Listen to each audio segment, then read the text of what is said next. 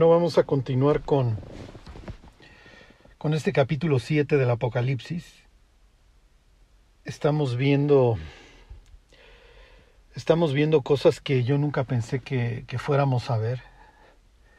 Hoy me preguntaba mi esposa que, que si, que creo que, que Dios nos, que Dios nos guarde pronto, o sea, y porque pasan las cosas y,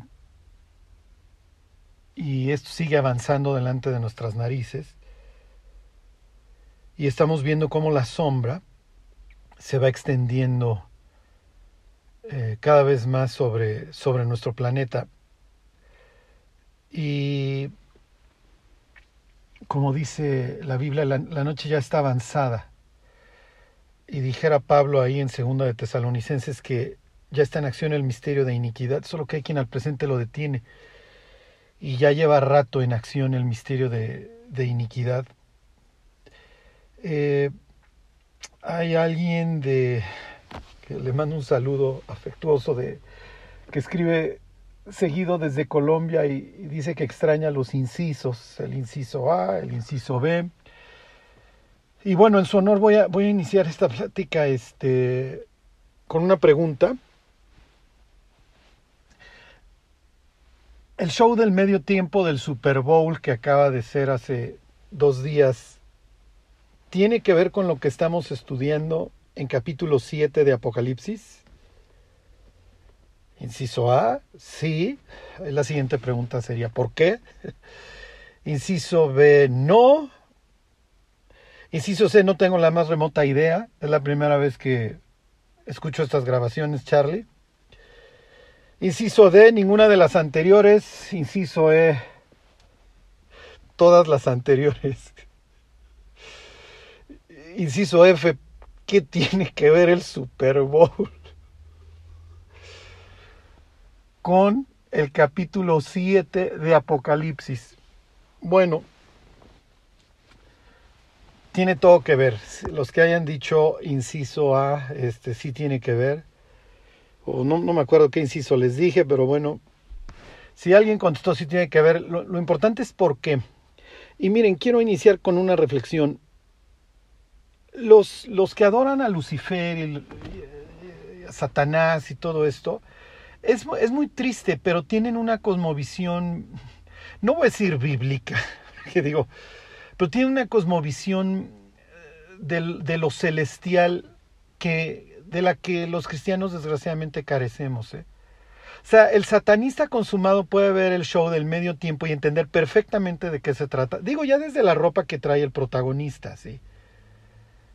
Este, digo, los colores, digo, no pudieran ser más significativos. De, el traje, la camisa. Este, y ahorita, y ahorita se los explico y por qué tiene mucho que ver. Y, y miren, en el capítulo 7 de Apocalipsis nos vamos a quedar un rato porque Juan está construyendo sobre conceptos de, obviamente, del Éxodo, de Deuteronomio, de Levítico, Zacarías. Digo, nos vamos a tener que andar paseando haciendo referencia a toda la Biblia porque trae de todo, ¿ok? Obviamente, el libro de jueces para entender por qué no está, está la tribu de Dan. Eh, bueno, pues ya les digo, este, nos vamos a tener que pasear por toda la Biblia para entender todo lo que está transmitiendo Juan en, creo que son 17 versículos ahí en el capítulo 7. Pero a lo que voy es, ¿por qué? Y, y miren, o sea, y aquí digo, en, con las circunstancias del caso y en su contexto. ¿Por qué el satanista entiende perfecto lo que está sucediendo en el medio tiempo? Con que vean los primeros dos minutos. Les voy a dejar de tarea Está en, obviamente si le ponen halftime, con que le pongan eso en YouTube les aparece este, y no necesitan saber inglés. Este, digo, el cuate está cantando en inglés, pero lo que las letras de las canciones, digo, ni me fijé, ni las conozco, ni me interesan. Pero con que ustedes vean los primeros dos minutos van a ver un poema, un poema de Apocalipsis 9. O sea, una película cristiana no pudiera representar mejor Apocalipsis 9 de lo que sucedió en, el, en los primeros 90 segundos de, del, medio tiempo de, del, Super Bowl. Pero lo que voy es, ¿por qué ellos sí y nosotros no? O sea, ¿qué nos falta a nosotros?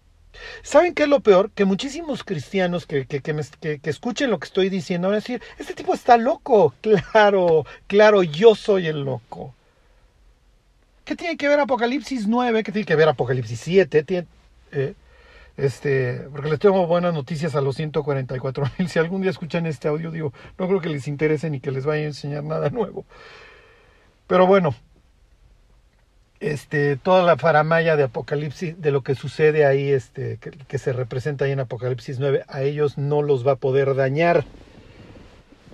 ¿Ok? Porque ellos van a tener el sello de Dios en sus frentes. Y don Apolo, cuando salga del abismo con sus huestes, que están felices y le están cantando ahí, también todo esto representado en el show del medio tiempo, pues a ellos no los va a poder dañar. Ya les di la respuesta. Ok, pero regreso a, este, a, este, a este pensamiento. ¿Por qué el luciferiano, por qué el satanista sí entiende todas esas cosas y nosotros no? Y alguien diría, bueno, es que ellos estudian a Manly P. Hall y estudian todas sus sandeces. Sí, pero hacen unas representaciones de la Biblia perfectas, si quieren ustedes invertidas. ¿Sí? Como lo hacían los cananitas adorando a Baal y diciendo que él era el que cabalga sobre un querubín, que él es el que cabalga sobre, sobre las nubes. Okay, no olvídense tanto del querubín, pero sí el que cabalga sobre las nubes, sí el que tiene su corte celestial en el norte, como sería él y su regente Baal. Entonces, lo que sucedió en el, en el show del medio tiempo es como lo harían los autores bíblicos, en donde ellos le echan en cara, piensen en todo lo que les platiqué de Apolo y el jinete del caballo blanco con su corona y con su arco. Y por cierto, les voy a dar una frase increíble de Apolo relacionada con, con los sellos. Bueno, o sea, se tiran con todo. Pero a veces nosotros no entendemos cómo se están tirando con todo. ¿Ok? Porque no nos metemos en el cráneo y en las circunstancias de estos. Pero bueno, lo que vimos fue así cómo Lucifer le tiró con todo a Dios en el, en el show del Super Bowl. Ajá, con la borregada, la borregada, claro, sale con sus... Y digo, miren, yo no soy médico, ni me interesa, ni es el tema, ni es mi lucha, ni lo considero la buena batalla de la que habla Pablo. Pero fue una burla lo de los tapabocas y las máscaras y todo esto. Miren, si los, si los tapabocas funcionan o no, no es mi tema, no me interesa ni me voy a meter yo en esos temas. ¿Ok? Este, oye Charlie, yo los debo de usar. No, yo no soy nadie para decirles este, acerca de esos temas.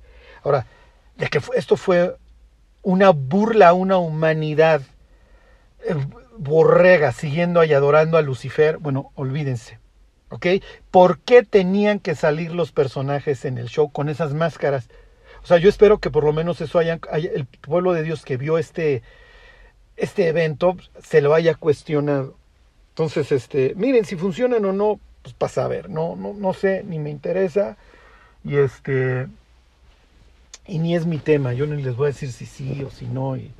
Yo, yo digo, pienso que, pienso que ya está toda esta, este, los truthers como les llaman, ¿no? Todas estas, los noticieros alternativos, etcétera, que tienen sus opiniones. Yo les hablo de la Biblia, Ok. Y nuestra lucha no es a favor o en contra de un tapabocas, nuestra lucha es salvar las almas. Ok, olvídense ya de pensar en el corto tiempo. Ahorita es meter a las personas al arca, porque el aguacero viene con todo. No va a llover agua, va a llover fuego. Dios prometió que no iba a volver a inundar el mundo y a los antiguos les quedó claro, ¿ok? Que entonces la siguiente era con fuego y es lo que dice Pedro, ¿se acuerdan? los elementos ardiendo serán quemados. Y es lo que vemos en la Biblia. Digo, llueve fuego un día sí y un día también. Bueno, este. Charlie, ¿qué pasó en los primeros dos minutos del Super Bowl? Está sentado ahí en un auto, el personaje principal, y luego anda recorriendo ahí las ciudades, ¿ok? El mundo. ¿De dónde vienes, Satanás? ¿Se acuerdan, Job? Bueno, después de recorrer, se sienta sobre un cubo, se sienta sobre un cuadrado. Y después, inmediatamente después, viene como una oscuridad y desciende un ser celestial que se pierde, o sea, ni siquiera es que quede en la superficie, se pierde en la imagen. Ajá, véanlo ahí en el YouTube. Y después se abre, o sea, nada más les faltó poner el versículo de se abrió el pozo del abismo, ¿ok? Digo, nada más les faltó leer y se le dio a, una de las estrellas, este, descendió una estrella con la llave del pozo del abismo para que abriera el pozo. Entonces luego se abre el escenario y aparece este personaje vestido de negro con rojo, qué raro, con los brazos extendidos. Mientras unos seres bastante extraños a los que solamente se le ven los ojos como verdes o rojos, lo que sea como lucecitas, están cantando. Ahí tienen la corte celestial de, alabando el ascenso de Lucifer. Ya salió Apolo. Digo, no de Lucifer, este, de Apolo, de la bestia que sube del abismo. ¿Ok? ¿Se acuerdan que en la literatura, en Agamenón, Apolo se le llama también Apolión? Mi Apolión dice, no me acuerdo la, la personaje, al que le guste la literatura griega que lo lea, ¿ok? En el Agamenón. Bueno, mi Apolión, Apolión to me es la traducción en inglés, si mal no recuerdo. Entonces sube.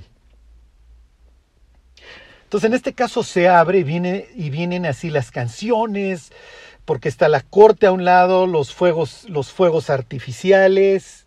Es, o sea, un poema. Y quise empezar con esto. Es bastante deprimente lo que les estoy diciendo, ¿eh? Espero que todavía no se me hayan deprimido. Que en un show que obviamente está viendo no sé cuántos millones de seres humanos, esto suceda y las gentes no salgan a correr a buscar a alguien que les diga qué está pasando en el mundo. O sea, porque nada más faltó George Orwell, así en los, en los créditos al final.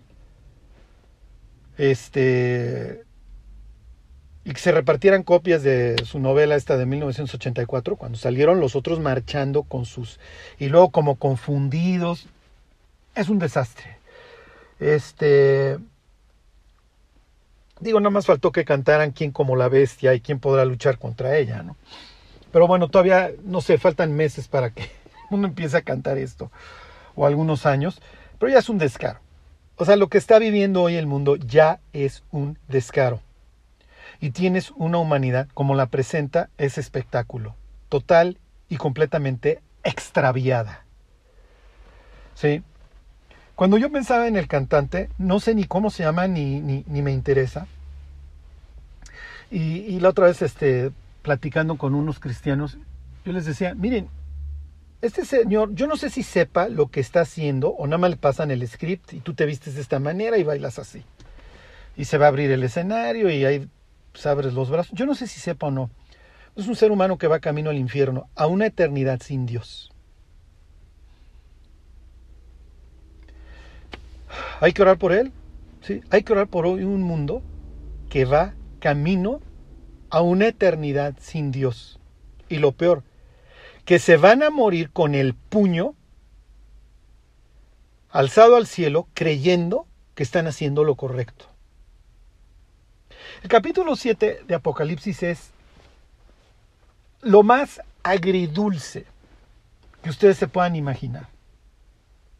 Te habla de muchos temas, te habla de una reconciliación con Dios y los primeros frutos de esta reconciliación. Te habla de dos grupos de personas, unos judíos, otros de toda tribu, pueblo, lengua y nación, que tienen muchas similitudes. Todos sufren por lo que está sucediendo en el mundo. Los dos, literalmente, siguen a Cristo. Es lo que dice de ambos grupos. Unos siguen al Cordero. Unos están ahí en el monte de Sión y siguen al Cordero por donde quiera que va. Los otros también.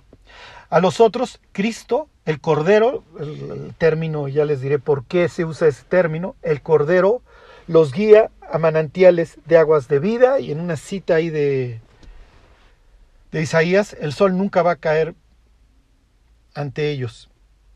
Es un pasaje precioso, capítulo 7 de Apocalipsis, pero al mismo tiempo es agrio, muy agrio. ¿Por qué? Porque me estoy reconciliando con, con, con Israel, ¿sí? a los que les dije, y no me veréis más, ya, hasta que, hasta que regrese. Entonces tengo aquí mis primeros frutitos, mis primeros, mis primicias. Ajá, de estos 144 mil, van a ver qué increíble es toda esta circunstancia. ¿eh? ¿Por qué 144 mil? ¿Dónde, ¿Dónde se hace referencia a otros 144 mil? En un contexto de la fiesta de los tabernáculos y palmas. Todos estos conceptos que nos avienta el capítulo 7, que están cargados de significado. Entonces, por un lado, eh, tienes esta me empiezo a reconciliar con mi pueblo. Eh, tengo personas a las que, a ver, maestro, llegaste tarde, pero no importa, te extiendo el tabernáculo, voy a ensanchar, como dice Isaías, este 54 o 55, cualquiera de los dos, este, voy a ensanchar el sitio de mi tienda y ándale, te invito, maestro, pásale. Pásale, sobre ti también extiendo el tabernáculo. O sea, te arrepentiste al cuarto para el ratito, pero eres bienvenido y vas a tener tus ropas blancas y, y vas a festejar mi triunfo y me vas a alabar y te va a quedar claro quién es Dios. Entonces, y lo mismo sucede en capítulo 10 de Apocalipsis, o sea, le dan un libro al igual que a Ezequiel ahí, que es capítulo 2 de Ezequiel a ambos, a Juan y a Ezequiel, les dan un libro con lo que viene y pues me subo bien dulce en la boca, pero pues, luego ya no aguantaba yo las agruras. Porque pues Dios estaba bien amargo lo que me dijiste. Pues sí. Oye, pues es que me empiezas todo esto en un contexto en donde los jinetes les urge salir corriendo a destruir. Pues sí. Es lo que dice Zacarías 6 que hemos estado viendo los domingos.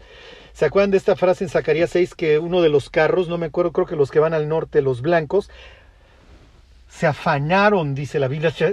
La palabra en inglés, la traducción es eager, o sea que les surge salir corriendo ya. Y lo mismo dice Apocalipsis 7. O sea, hay que estar conteniendo a estos a los cuatro vientos del cielo, que acuérdense, pueden significar según el contexto los cuatro ángulos de la tierra, los cuatro puntos cardinales, o las fuerzas destructoras que Dios va a liberar, los primeros cuatro sellos. En este caso no hay duda, Apocalipsis 7, de que son los cuatro jinetes. ¿Por qué? Porque nos lo dice Ezequiel. Y Juan no es que, ay, se me va a ocurrir que los caballos les surge salir corriendo. No, o sea, está construyendo sobre lo que dijo Ezequiel. Acuérdense, el autor bíblico, esto es muy importante, construye sobre lo que los otros ya dijeron. ¿Ok? Cuando lean los evangelios, fíjense la cantidad de alusiones que hace Jesús al Antiguo Testamento. No le interesa innovar. Ok, bienaventurados los mansos, porque ellos heredarán la tierra. Es una cita casi literal del Salmo 37. Entonces todo este tiempo, Nicodemo, este, nadie subió al cielo, sino el que descendió del cielo, el Hijo del Hombre que está en el cielo. Bueno, casi que copy-paste de, del libro de los Proverbios, creo es capítulo 30. Este, el bien sopla de donde quiere y oye su sonido. Pues copy-paste de Eclesiastes. O sea, no, ¿ok? ¿Por qué? ¿Qué está haciendo Jesús? ¿Por qué se la vive citando la Biblia? Porque le está dando autoridad a la escritura. El autor bíblico cuando cita al previo, cuando cita al anterior, ¿qué es lo que está haciendo? Le está dando autoridad. ¿Ok? Bueno. Entonces, capítulo 7 sí tiene que ver con Apocalipsis 9. ¿Por qué? Porque cuando salga Apolo y, su, y sus, no sé, los langostinos estos, ya los vamos a ver, ¿eh? los langostinos estos están bien descritos en el Antiguo Testamento, en el libro de Joel. O sea, no, no, no crean que son este. Digo, les digo langostinos tomando el término de la langosta, pero no, no, no, no es que sean. No piensen en película de ciencia ficción, este. Ok, pero ya, ya veremos que por qué. Por qué el, término langosta, o sea, es un destructor ok, obviamente está haciendo alusión a Éxodo, pero bueno, ya, ya, ya, ya. No me quiero desviar. Lo único que, que intenté hacer con esta introducción de, de, si tiene o no que ver capítulo 7, sí, sí tiene mucho que ver y cuando lleguemos capítulo 9 lo vamos a ver. Pero lo que quiero lograr es que ustedes estamos expuestos a un mundo espantoso, pero que tengamos un filtro bíblico y entendamos qué es lo que está sucediendo, por qué hay una pirámide con un ojo en el dólar. Sí, o sea, algún, no sé, alguna campanita, digo, o sea, alguna campanita debería de, sonar, porque hay un obelisco en Washington y enfrente hay un espejo de agua. Y no, no tenemos que ser expertos en la maldad,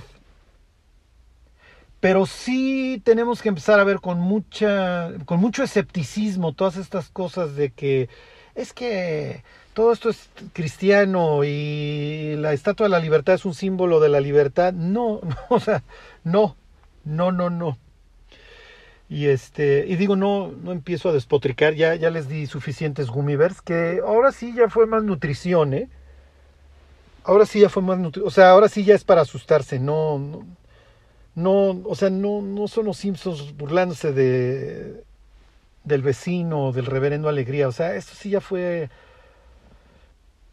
digo, al rato la bestia va a estar hablando pestes de Dios y de los que moran en su tabernáculo ya abiertamente, pero esto ya se empieza a parecer bastante, o sea, ya ya está fraguando esto, o sea, el diablo ya tiene la batuta y nada más está esperando a que Dios suelte suelte por así decirlo a los cuatro vientos de de Apocalipsis 7 y esto arranque, ¿eh?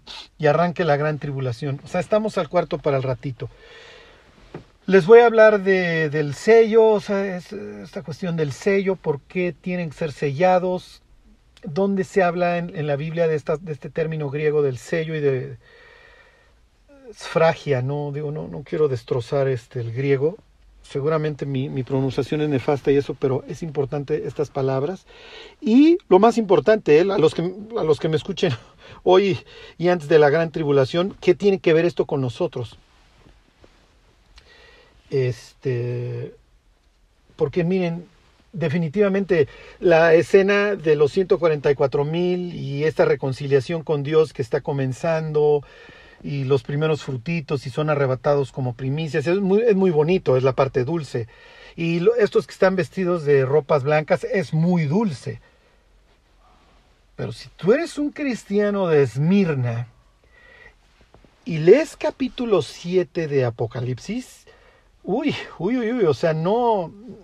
Digo, son noticias increíbles y te habla de una eternidad preciosa. Pero ellos lo van a contrastar con, con, el libro de los macabeos. Los judíos de Esmirna van a estar pensando en los macabeos cuando lean esto. ¿eh? Por la alusión a las palmas. ¿Sí? Pero bueno, no, no, no me quiero adelantar. Lo, lo, lo, que sí quiero generar un poco de curiosidad en ustedes. O sea, eh, es como cuando les hablé de, la mujer dentro del Efa en, Zacarías 6. O sea, ¿por qué elige Dios una visión en donde hay una mujer guardada? en una canasta que tienes que tapar con un plomo. Bueno, pues algo me quieres transmitir. Ok, eh, la semana pasada les hablaba, yo, de los montes. O sea, está el monte de Sión y ahí está de pie el cordero. ¿Por qué el monte de Sión y por qué está de pie? Bueno, pues está dando una respuesta, ¿se acuerdan a la pregunta? Porque el gran día de su ira ha llegado y quién podrá mantenerse en pie.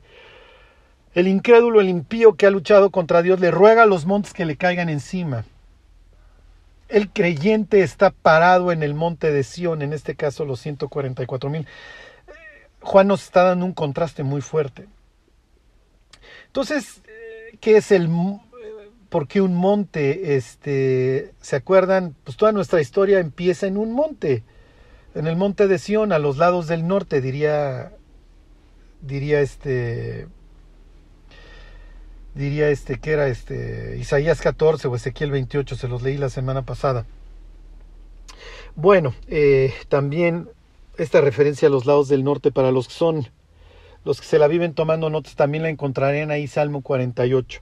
Entonces nuestra historia inicia en un monte.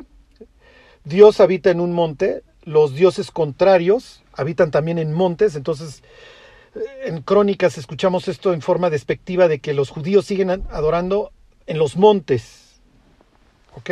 Baal este, habita en, el norte y también tiene un monte. Para los judíos del segundo templo, los ángeles caídos de Apocalipsis 6 descendieron en el monte Hermón, ¿ok? Ahí donde está la puerta del infierno.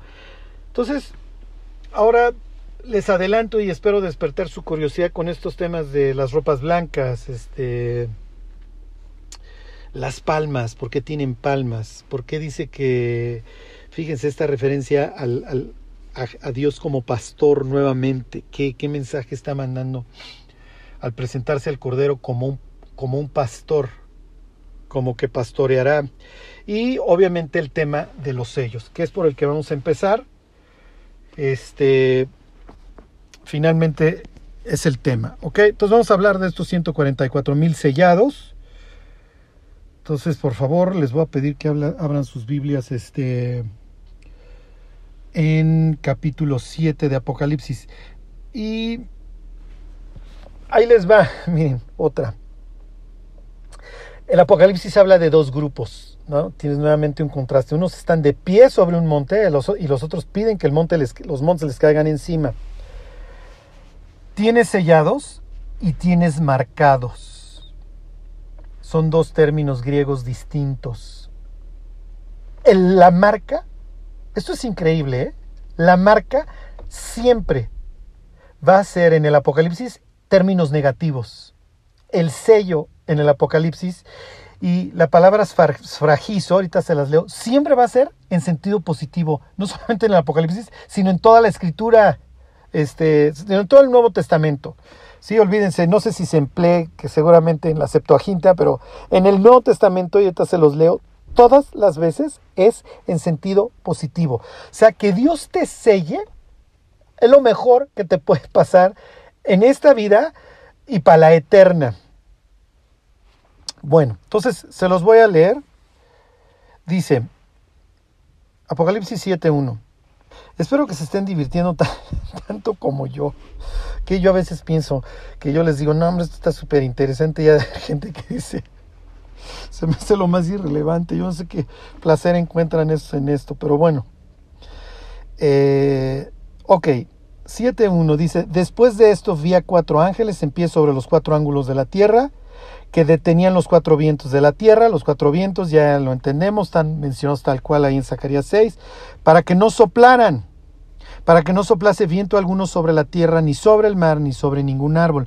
Miren, para los antiguos, también ellos tenían esta idea de vientos como agentes destructores. Y si leen la historia esta de Odiseo, miren, no sé mucho de la literatura griega ni de sus ni de, la Iliada y la Odisea y etcétera, pero a este Odiseo le dan los vientos y los guarda en un morral, o no me acuerdo en qué los guarda, y luego otros marineros curiosos, creyendo que era un tesoro, los abren y vienen las tempestades, etcétera. O sea, esta idea de, de, de, vientos incontrolables que se podían contener no es, no es nueva para el lector bíblico en Asia Menor. Es lo que les quiero decir, ¿ok? Tampoco lo sería nueva ni para el griego ni para el judío, porque el judío tiene Zacarías 6 y esta idea de que ellos se afanan, que ya quieren salir a recorrer la tierra, pero es, ¿ok? Aquí están siendo detenidos. Ok. Y entonces les continúo, dice, para que no soplase viento alguno, viento alguno en este contexto que hay un agente destructor, nos queda claro, don Apolo, la guerra, el hambre y las pestes. Entonces las están deteniendo. ¿Cuál es el propósito de, de esta retención? Nos lo va a decir el siguiente versículo. Entonces se los termino de leer para que no soplase sobre la tierra, ni sobre el mar, ni sobre ningún árbol. Como lo vamos a ver más adelante, el mar sufre, los árboles sufren, ¿ok? Este, y obviamente toda la, toda la tierra sufre. No lo digo en sentido que, ay, me duele, sino que son parte de la destrucción. O sea, al rato lo vamos a ver. ¿Sí? El mar se convierte en sangre, eh, se quema toda la hierba verde, muere la tercera parte de los árboles. ¿Ok? Entonces va a haber una destrucción desde un punto de vista de la creación que ya lo vimos.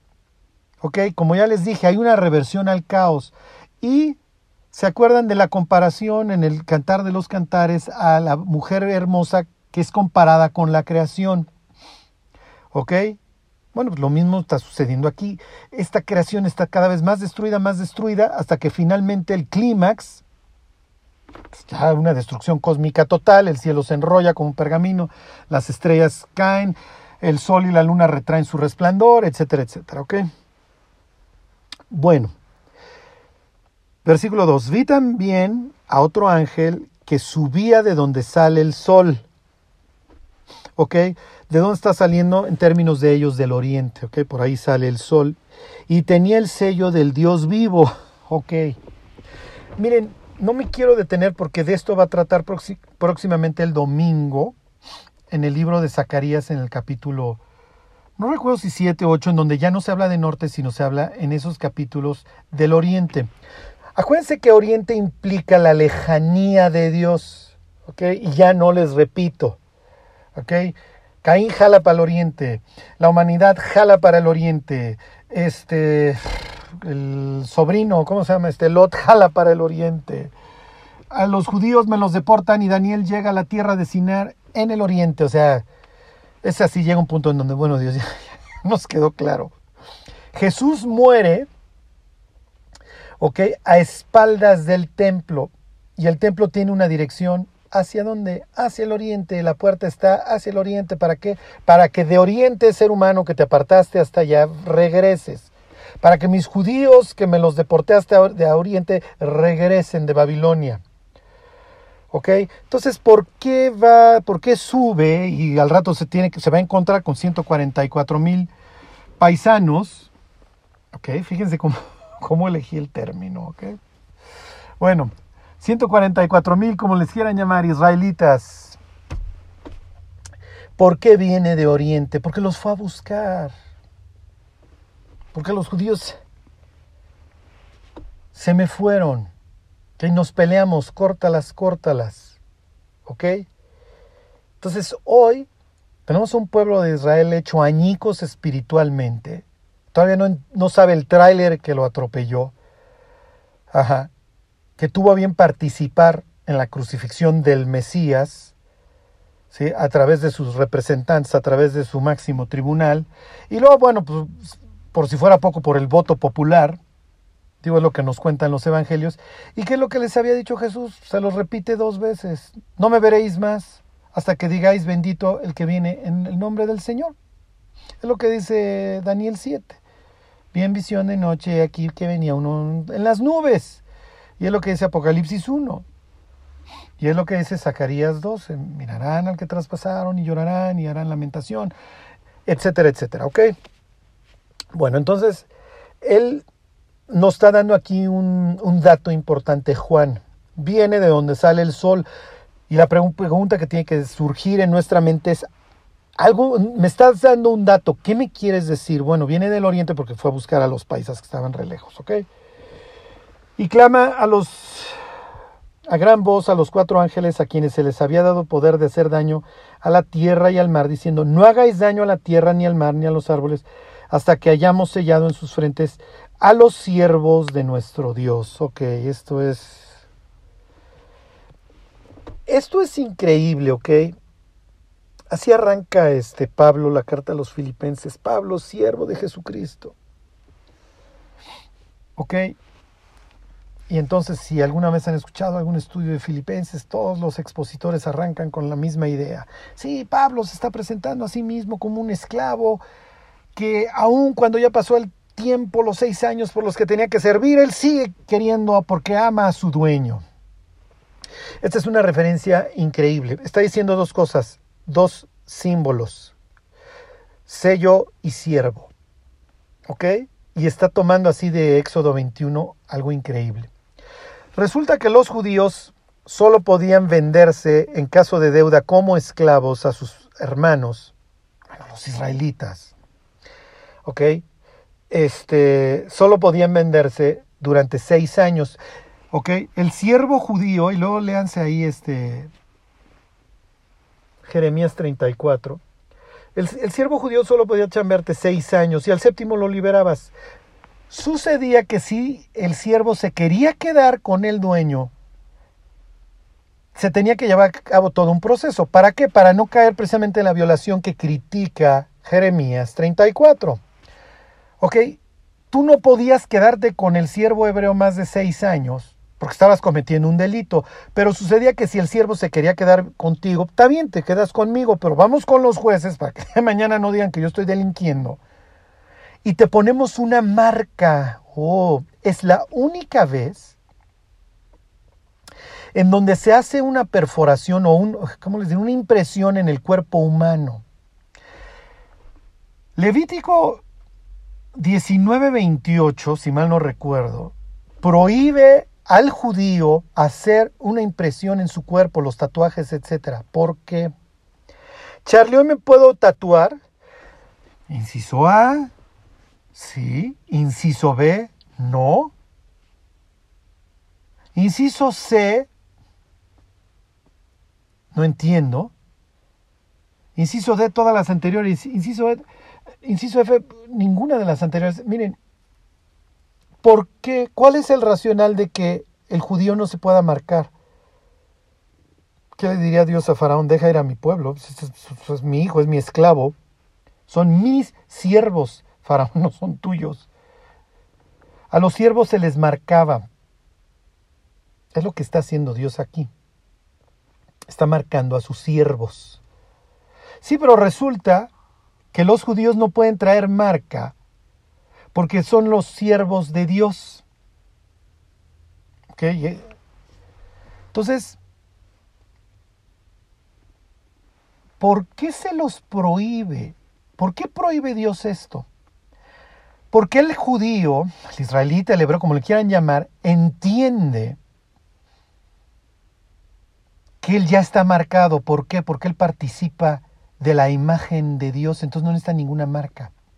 Charlie, yo soy cristiano de este lado del, en el Nuevo Testamento. Yo no estoy bajo el sacerdocio levítico, lo que tú dices, ¿no? Nosotros estamos bajo el sacerdocio de Melquisedec y cambiado el sacerdocio necesario es que también haya cambio de ley. Así que pues, nosotros ya no, nosotros ya comemos puerco, es lo que dice Hechos 10, ¿no? Ni la vianda nos hace más ni menos, diría también Primera de Corintios 10 y 8. Y ya no andamos discutiendo cosas, este, como dice Primera de Timoteo 4, si, si se casan, no se casan, si comen, no comen. Si me puedo tatuar.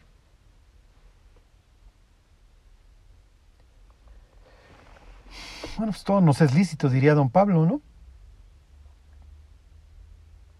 y de lo que te presenten en el mercado come. Lo mismo aplicaría. Depende qué consideres de tu vida. Los judíos, si tú arrancas realmente el espíritu, el sentido de Levítico 19, 28, tú vas a entender una cosa, que tú eres portador de la imagen de Dios y como tal, Dios está esperando que nos comportemos.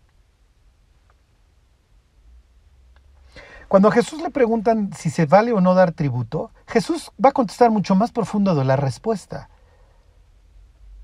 Esto es como si alguien dijera, no, pues yo nunca voy a traer un dólar porque trae ahí un símbolo de los masones, gacho y el ojo de Horus. Los judíos hace dos mil años muchos no traían monedas porque traía la imagen del César y abajo la inscripción de Tiberio Dios o ya ven que eran bastante modestos los emperadores romanos. Y entonces le preguntan a Jesús, ¿es lícito o no dar tributo al César? Y Jesús contesta, a ver, muéstrame la, moneda. Imagínense el oso que está pasando el cuate que de la bolsa saca una moneda, porque muchos ortodoxos lo hubieran visto, lo hubieran volteado a ver con malos ojos. Desde ahí ya acabó con la discusión. Si traes el, las monedas ahí con la inscripción y todo, no te hagas tío Lolo.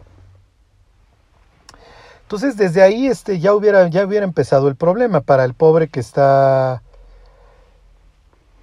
que está contestando, le enseña, muéstramela. Jesús ni siquiera toma la moneda. A ver, le dice, nada más enséñamela.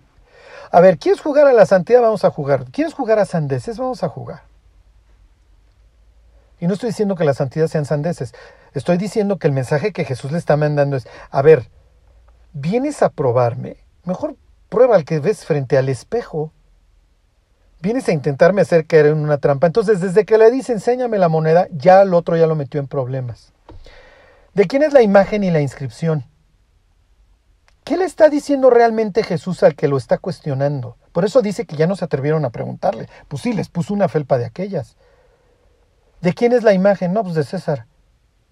Y casi casi les está diciendo, ¿y la imagen de, de quién traes tú? La moneda trae la imagen de César. ¿Y tú de quién traes la imagen? Dale a Dios.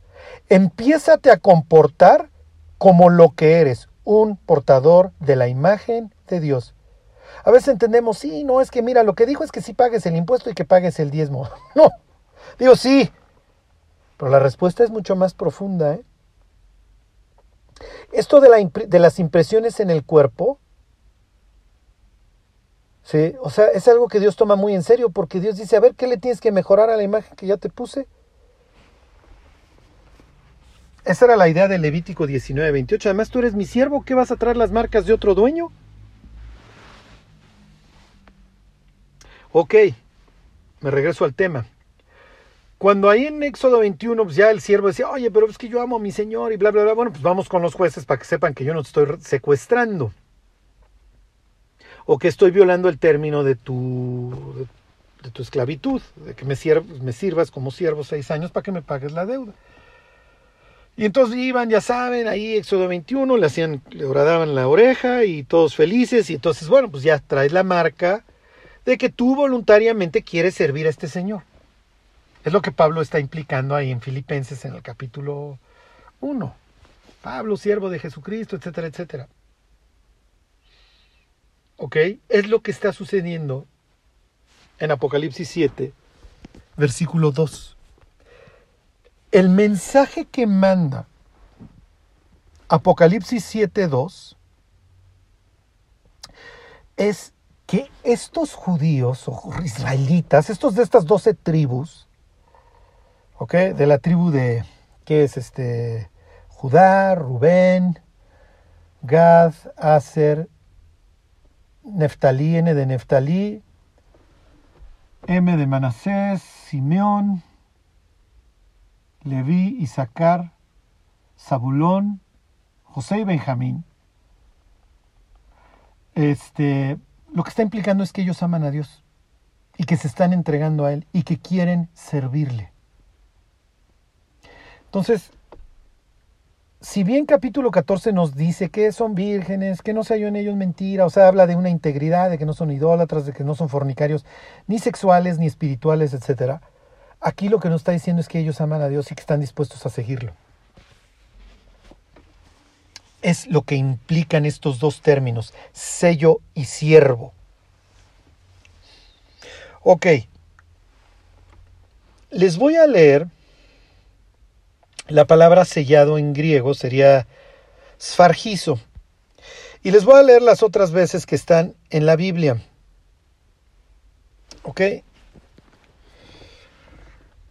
Se menciona 14 veces para efectos nuestros, miren, este, las otras veces habla de sello, de testimonio, de, señal. este es al que señaló Dios el Padre. Se los voy a leer de Segunda de Corintios, porque esto tiene que ver con nosotros.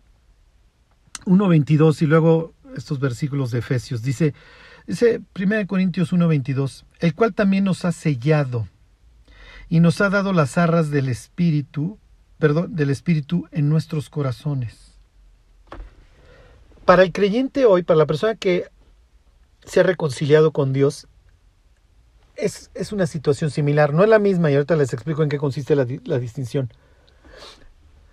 No es lo mismo. Pero cuando una persona hoy se arrepiente, ajá, y Cristo habita en su corazón, lo que hace Cristo, como dice Pablo, para que habite Cristo por la fe en vuestros corazones, cuando Cristo entra a habitar, por así decirlo, sella a la persona. Esto es lo que dice cantar de los cantares. Ponme como un sello. O sea, yo soy tuya y tú eres mío, mi amado es mío y conmigo tiene su contentamiento. Tenemos esta, esta señal de nuestro amor. ¿Ok? Cuando una persona, claro, este sello es invisible. El de los 144 mil ya lo discutiremos en Apocalipsis 9. ¿Es evidente o no es evidente? ¿Es visible o es invisible? Bueno, ya les diré inciso A y B y C, ya lo, ya lo platicaremos. El, nuestro hoy no. El nuestro hoy es invisible. Cristo nos sella. ¿Cómo? Con, el, con su Espíritu, con el Espíritu Santo. Fíjense, dice Pablo, en él también vosotros, esto es este Efesios 1.13, habiendo oído la palabra de verdad y el Evangelio de vuestra salvación, y, habiendo creído en él, fuisteis sellados con el Espíritu, Santo de la promesa. En las dos ocasiones Pablo, tanto en Corintios como acá, habla del Espíritu Santo como un sello. Ya somos de Dios, ya nos redimió, ya nos salvó. La salvación no es algo que obtienes el día que te mueres, la salvación es algo que obtienes el día que te conviertes. La vida eterna no es algo que recibes el día que te mueres, la vida eterna es algo que recibes el día que te conviertes. Por eso es que nuestra vida cambia, porque la vida de Dios, la vida eterna se empieza a manifestar en nosotros. ¿Ok? Dice Pablo más adelante en Efesios 4:30, y no contristéis al Espíritu Santo de Dios, con el cual fuisteis sellados para el día de la redención. ¿Ok? Más adelante va a hablar de los sellados, ahí obviamente capítulo capítulo 7. Ok, luego se utiliza la palabra sello, la misma palabra en 10 y en el 20 en otros contextos. Ok, este, les voy a leer la palabra ahora, ya les dije sellado, les voy a leer la palabra sello de la que habla Apocalipsis 7.2. Y como les decía, siempre es fragis, sería la, la expresión en griego. Esta siempre es en sentido positivo. ¿Ok? ¿A qué la está contraponiendo Juan luego en el Apocalipsis? Contra la marca. Entonces piensen, una cosa es te pongo un sello, ¿sí? Piensen, podía ser ni siquiera que fuera en el cuerpo, ¿eh? podía ser algo que, que, este, que en algún material estuviera el sello impreso del anillo del rey, en este caso es el sello de Dios, este, o podía ser algo, eh, ¿cómo les diré? Que te colgabas de cuero o algo en donde estuviera el sello grabado. O sea, ni siquiera tenía que ser una impresión corporal muchas veces.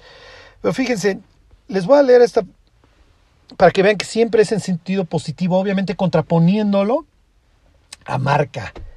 Marca es res, marca es ganado, ándele, ahí viene la, ahí viene la borreguiza, ahí viene la borregada. Ok, ahí vienen. ¿Por qué? Porque además Satán pues, va a marcar a sus seguidores, la bestia va a marcar a sus seguidores, pues no los ama, ¿eh? O sea, con unas reces ahí y ya veremos esto de la comparación de pastores, ¿ok? Porque Jesús es mencionado como un pastor en capítulo 7 y la bestia es mencionada como un, como un pastor en el libro de Zacarías. Es muy interesante. Bueno, fíjense, les, leo estas palabras fragis. Este, está hablando Pablo de, de, de, de Abraham. Abraham creyó a Dios y le fue contado por justicia aquí en Romanos 4.11 y dice, Hijo, ya se me fue el tiempo, el tiempo, cómo pasa rápido cuando lo pasa uno bien.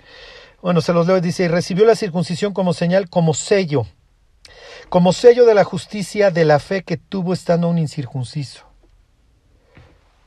1 Corintios 9:2 Si para otros no soy apóstol, para vosotros ciertamente lo soy, porque el sello de mi apostolado sois vosotros en el Señor. Segunda de Timoteo 2:19 pero el fundamento de Dios está firme teniendo este sello. Conoce el Señor a los que son suyos y apártese de iniquidad.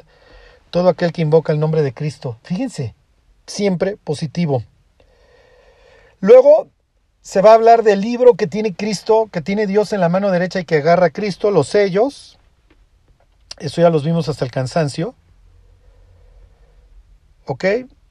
Apocalipsis 6 se menciona mucho. Y luego ya esos ya los vimos, Apocalipsis 6, Apocalipsis 7, 2,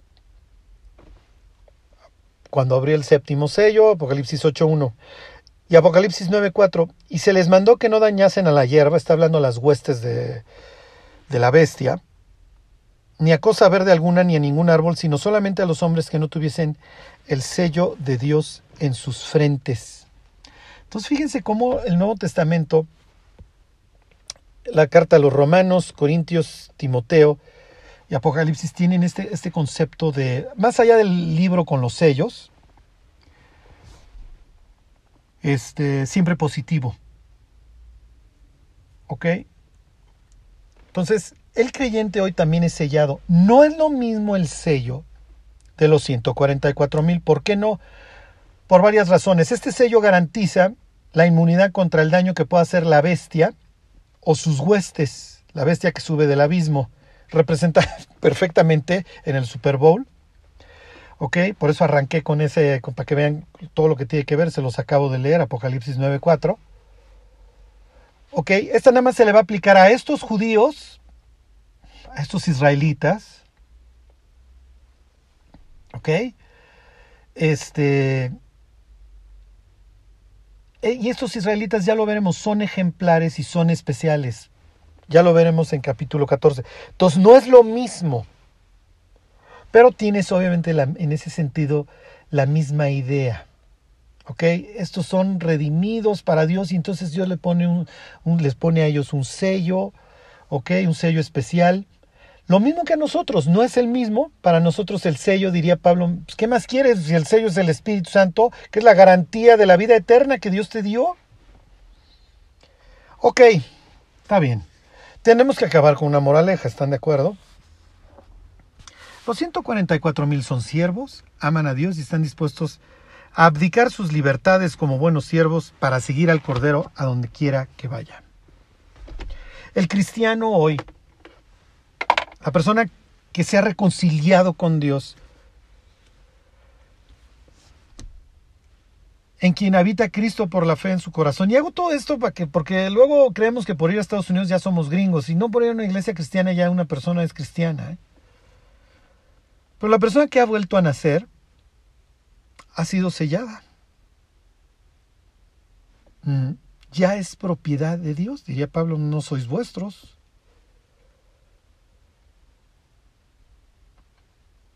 Los 144 mil siguen al Cordero por donde quiera que va. Cristo es nuestro pastor. Y la calidad de un pastor se mide no por su pericia o cuánto sepa de los pastos etcétera, sino por la calidad de sus ovejas. Digo, de nada, de nada sirve saber dónde están los pastos verdes y allá no vamos a llevar a las ovejas. Entonces,